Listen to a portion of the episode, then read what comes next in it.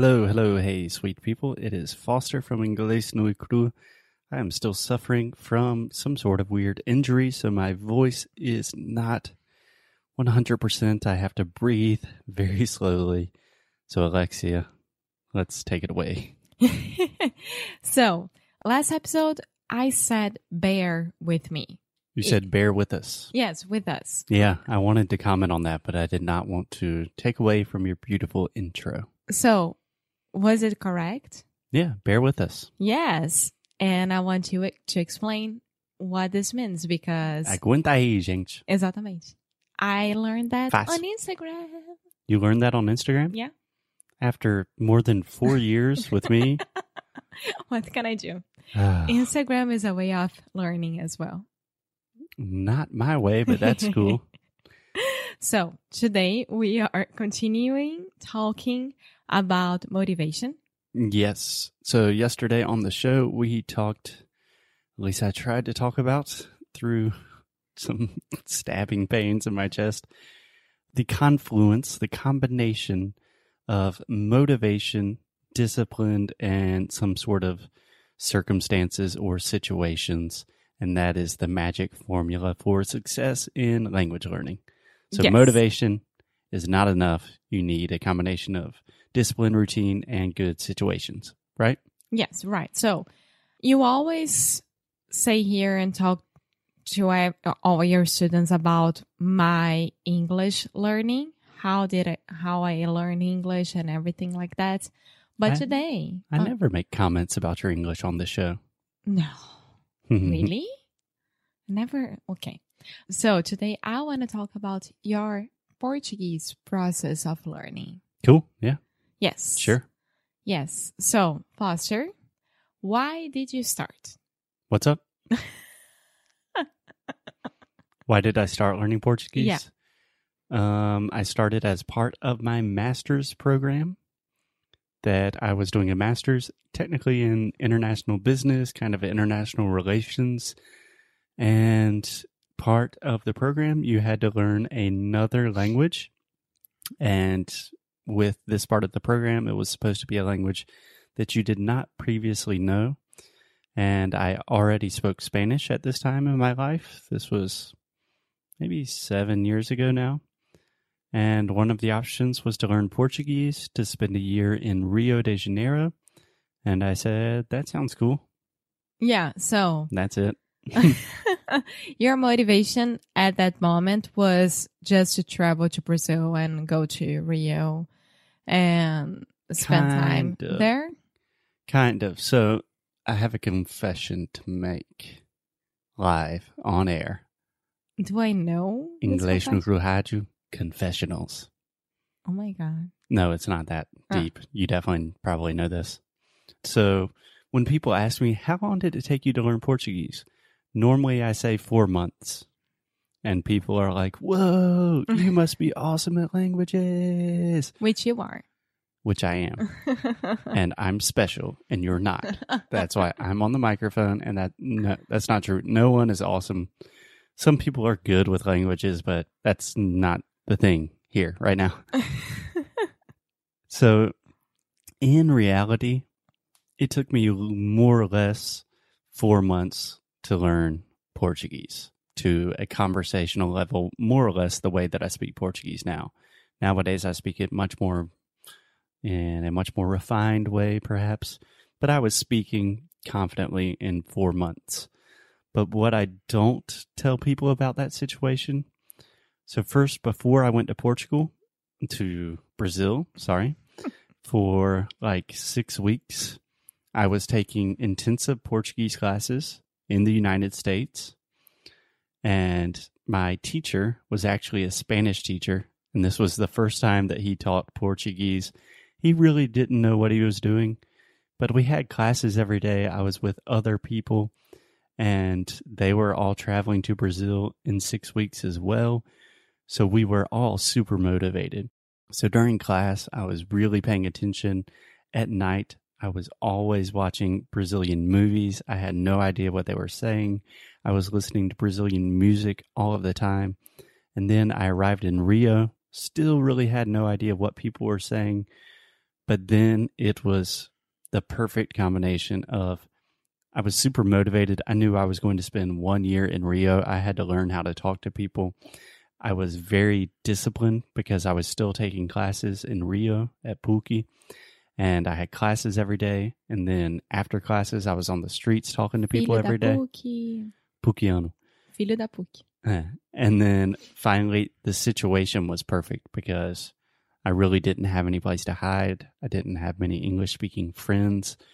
So it was the perfect combination. It's that secret sauce.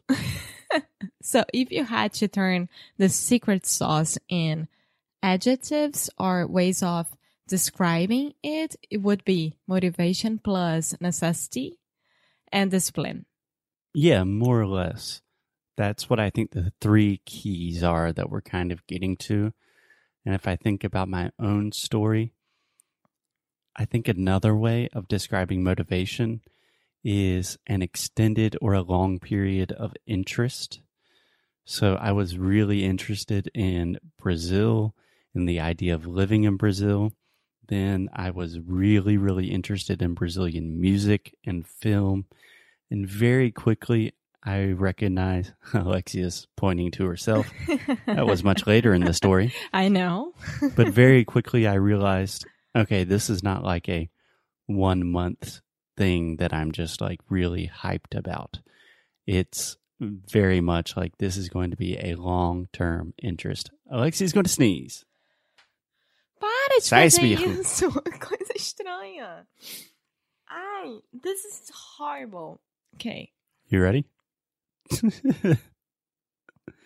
yeah. So motivation is long term interest, is what I was saying. Yeah, because when I compare my story with learning English when you were learning Portuguese, it's completely different. First of all, I wasn't. Hey, hey, What? we're going to talk about your story tomorrow. One second. Okay. Okay, we are talking about it tomorrow, so I won't do it right now. I didn't know that. Okay. You asked about my three parts of motive Okay. of my story. I was still on part one. Meu Deus. Okay, so what's part two?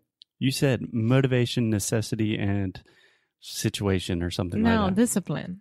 Yeah, I would say motivation, discipline, and situation. So, number one, super motivated because I recognized I was going to love Brazil, Brazilian cultures, and Portuguese for a long, long time. Long term motivation. Number and you wouldn't think about Portugal at all, right? Only Brazil. yeah, at that point in my life, I was traveling to Brazil. I was in Brazil. I was thinking about Brazil. Yeah. And number two, I was very disciplined because, for on one hand, I was in a graduate program that was quite competitive, and I was not very good at the business part. So I knew that, okay, everyone's going to know I'm an idiot unless I really am good at the language part. So I focused on that. I was very disciplined and was studying all the time. Number three, I was in Brazil. So Yeah. the And you had situation a- kind of, you know, necessity is the. How do we say that in The English? key. Yeah, but we say something like necessity breeds innovation I have no something idea. like that. I can't remember. But you had a cool roommate, Pablo, that would teach you like all the slang and how to talk informal and formal sometimes. Yeah, my first roommate is super, super Chill. chill, bruh. Carioca. Cariocaço. Carioca the gym. So I think when I met Alexia, I was speaking essentially an imitated version of Pablo. Like, yeah, you gotta, gotta, gotta stop for this. Sorry. I can't do it right now. I can't laugh because of the pain in my chest, but Yeah. Yeah, because we always talk about the importance of talking to native speaking speak speakers, sorry. hmm And you had a lot of that in Rio when you were taking classes and going to PUC and not spending that much time with your American friends, right? Because you stayed longer than they did. Yeah. Yeah, I was pretty much convinced that I needed to speak as much as possible. I was really, really into the sounds and the music, which naturally evolved into Sound School. And a big reason that we're talking about motivation is this was maybe somewhat by accident, but also now that we are seeing it more and more with our students in Sound School, we are really trying to create this triple combination of motivation, discipline, and situation that really helps you learn a language effectively. We're trying to create that in a course. Mm-hmm. And I think the motivation aspect of having, of working with you and me and seeing your improvement over time and making progress, the discipline of having lessons every day, and then the situation of learning a completely new way to learn English by focusing on the sounds and investing money and time in a course. That's a really powerful combination that I think is a good combination for success. Yes, However, it is. you define success. Yes, it is. Yes, it is. Yeah. So, do you have any words of wisdom or things that you would like to say to our students in Yeah. terms of advice? Well, I have another testimonial from another student of ours. Another testimonial from Orkuchi. Can I give you a quick correction? Uh huh. When you say the word another, I'm hearing another. I knew it. Another. Another. Yep. Yeah. So Vanessa. Brother from a different mother. it's a good schwa phrase to practice. Yeah. Brother from a different mother. We are not getting into that right now, please. All right, cool. Okay, so Vanessa, our student, we were exchanging emails, and, and then the last email that she sent me, she said, Hey, Vanessa. Can I say one thing really quick? "Uh huh." I'm a little bit confused why all our students send you these super sweet messages. Is that because I'm intimidating and like mean as a teacher? No, because I always tell them to send me emails, and then I'll send you because you get very confused with all the emails as you Yeah. don't deal very well. Yeah, I don't really inbox? respond to emails or text messages. True. Cool. Okay, don't get jealous. I'm not jealous. They love you as well. Okay, what's up, Vanessa? What'd she say? So, Vanessa said, Acabei de ser parada no aeroporto de Natal por uma senhora americana pedindo informação. Cons- Alexia knows that situation. Oh, yeah. Consegui, ent- consegui entender claramente e respondi direitinho e ainda ajudei ela. Aí ela botou uma smiley face. Próximo.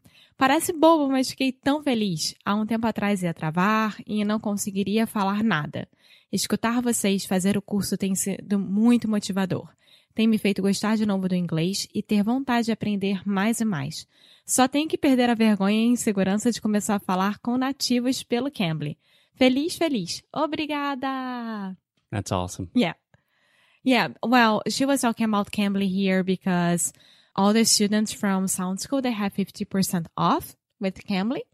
And I was talking about it with her because she was asking me what she could do to improve much more her English. And that's it. So she already did a very, very cool thing that it's having that surprise moment that an American person stops stops you and asks for information Yeah. and then you have to do it like you can't look at this person and say no no no no no if Yeah. you know english you just do it I think it's funny and not funny, but very curious and interesting that a lot of these messages we see we receive from our students saying like, "Thank you, everything's going so well. I'm so happy."